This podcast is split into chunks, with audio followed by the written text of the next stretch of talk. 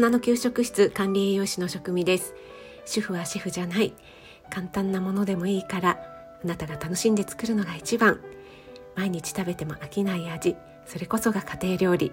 そんな思いで配信しています。はい。そして私のそんな思い食の仕事に携わることになったルーツ原点とも言えるような家庭料理。私が伝えていたことは母が伝えてくれたこと。ということでリンゴは進化する。アップルパイがすりおろしリンゴだった頃の話。今度の日曜日ですね。5月21日 Kindle 初出版となります。応援していただけるととっても嬉しいです。どうぞどうどうぞどうぞよろしくお願いします。はい。ということで今日はですねいただいたレターのお返事をする会にさせていただきたいと思います。レターをくださったのは子供ラジオさんです。いつもどうもありがとうございます。はい、子供ラジオさんからはアクについてですね、えー、煮物とかカレーを作る途中でアクが出ますよね。ということで必死ですくい取っているのですがあれってやっぱり取り除いた方がいいのですか？いつまでも出てくる時は出なくなるまで取った方がいいですか？やっぱり悪って悪ですか？ということでねレターをいただいています、え子供ラジオさんパパさんですよね。パパさんね本当にあの家のことをね お料理の質問とかもよく私にしていただきますし本当にね素晴らしいですよね。この度はご質問ありがとうございます。このアク取りについてですが皆さんどうされてますでしょうかね？結構ね取っても取っても出てくるのでこのような悩みを持ってらっしゃる方も多いのかなと思います。まずざっくり先に結論から申し上げますとアクはですねもう本当にさらっとでいいですよ。とあの私からは申し上げたいと思います。はい、これだけだと、はい、以上で終わってしまいますので、えー、少しね、え、もう少し突っ込んでお話ししたいと思います。え、まず、アクを取る目的なんですが、その食材の渋みだったり、えぐみとかを取るということあとは見た目をね、綺麗にするというような目的もありますよね。カレーの場合はルーを入れてしまうので、まあ、目立たなくなるといえばなりますが例えばそうそうですねお肉が入っているような肉じゃがとかだとアクを全く取らないとあの何て言うんですかねこう泡みたいなブツブツしたものがじゃがいもとかね他の人参とかそういった食材の上にちょっとこうのかぶさってるっていうんですかねあの目に見えるとあんまりね、えー、美しくないですよね。アクの多いアクがねたくさん出る食材として、えー、挙げられるのが、まあ、肉類ですね、えー、それから豆類あとはえぐみの強い野菜ですね。でえぐみの強い野菜として例えばほうれん草とか山菜とか別の意味でアク取りをした方がいいという食材もあるんですがそれはちょっと今回は、えー、置いておきまして、えー、例えば肉類のアクっていうのはタンパク質だったり脂肪とか血液だったりしますので、えー、それがねこう雑味になるんですよね。ですから肉類の場合はこのアクが悪というか体に毒とか食べられないというものではないんですがやっぱり雑味になったり臭みになったりあと見た目がねあんまり良くなかったりっていうことがあります。そして豆類、え特に黒豆とかあと私が大好きな長野県のですね、え倉掛豆とかは茹でている時にものすごくアクっていうんですかね泡がいっぱい出ますね。あれはもう本当に細かいもうアクというよりいうより泡という感じなので取り除かないとちょっとねもう豆が見えないぐらい出てきますのでその時はですね、えー、その泡は出てこなくなるぐらいまできれいに取り除きますね。あとは野菜でもえぐみの強いような野菜っていうのはアクが出やすいですよね。えー、特にナスとかごぼうっていうのは、えー、調理する前に水を水に浸してで、えー、アクを抜きましょうなんていうふうに言われてる野菜でもあります。ただこれに関しては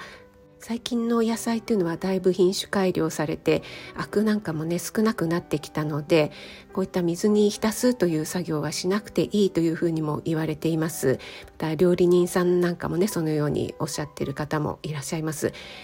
アクというのはまあ雑味でもありますしえぐみでもありますがそれが逆にうまみでもあります。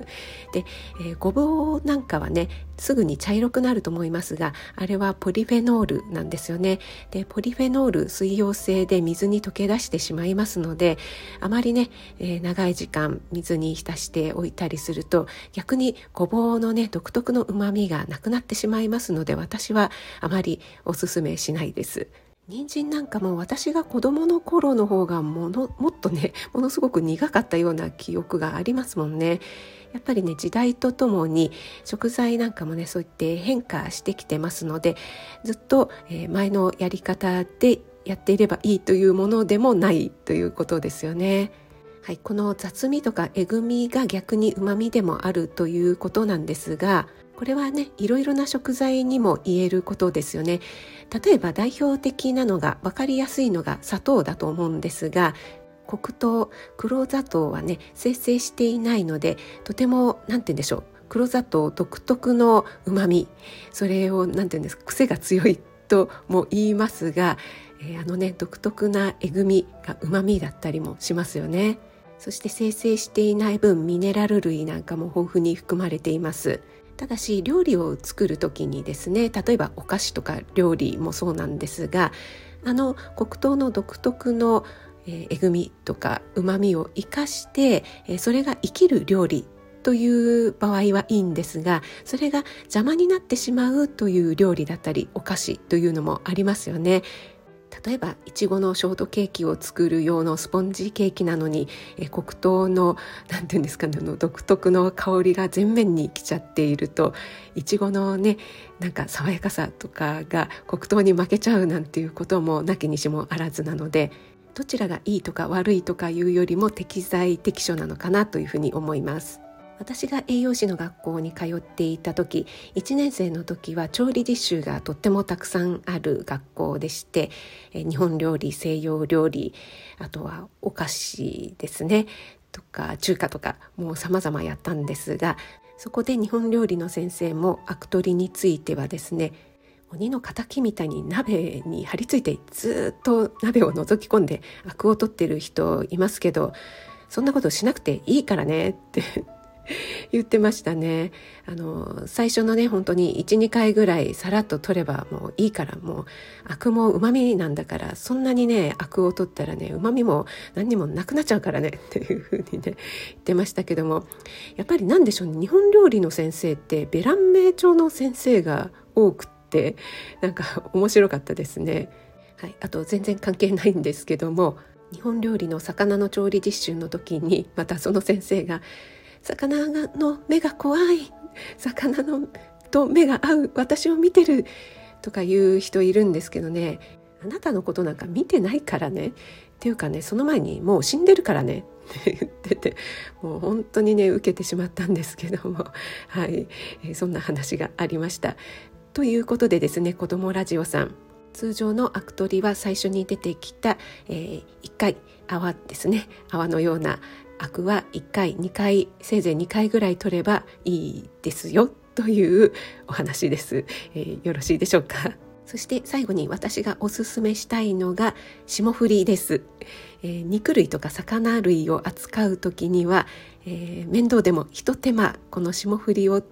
やっていただくことによって味がぐぐっとアップします。これは料理人さんの野崎さんもおっしゃっているので間違いないです特に汁物とかやられる時にですね例えばお味噌汁に、えー、豚肉の薄切りとかそれからお魚ね、えー、石狩汁なんていう感じで、えー、お魚を加えたいような時に最初に沸騰したお湯の中に本当にさっとですねさっとくぐらせていただくだけでいいんですね。でそこであのアクとか汚れや匂いそれから余分な脂肪なんかも落ちますのでアクもね汁の方に出にくいですし味もね出来上がりの味もぐっと良くなります。この野崎シェフもですね家庭では料理人の真似をしなくていいっておっしゃってるんですがこの霜降りだけは別ぜひ真似をしてほしいっておっしゃっているぐらい私からもねおすすめしたい工程の一つでもありますので子供ラジオさん。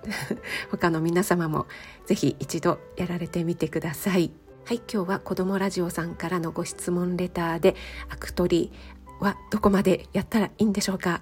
というご質問にお答えする回となりました。ご参考になれば幸いです。それでは今日も素敵な一日となりますように気をつけていってらっしゃい。